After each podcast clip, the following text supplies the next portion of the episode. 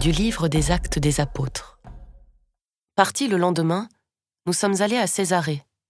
Nous sommes entrés dans la maison de Philippe, l'évangélisateur, qui était l'un des sept, et nous sommes restés chez lui.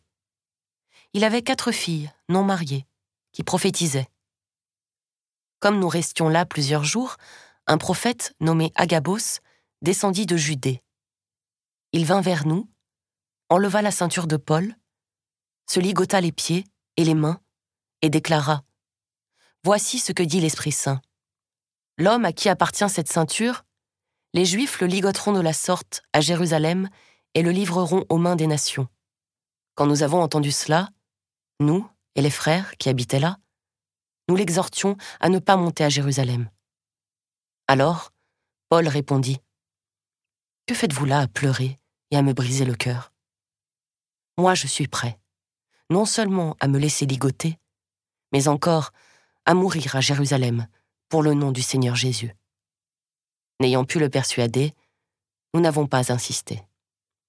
Et nous avons dit que la volonté du Seigneur soit faite. À la fin du séjour, nos préparatifs étant achevés, nous sommes montés à Jérusalem.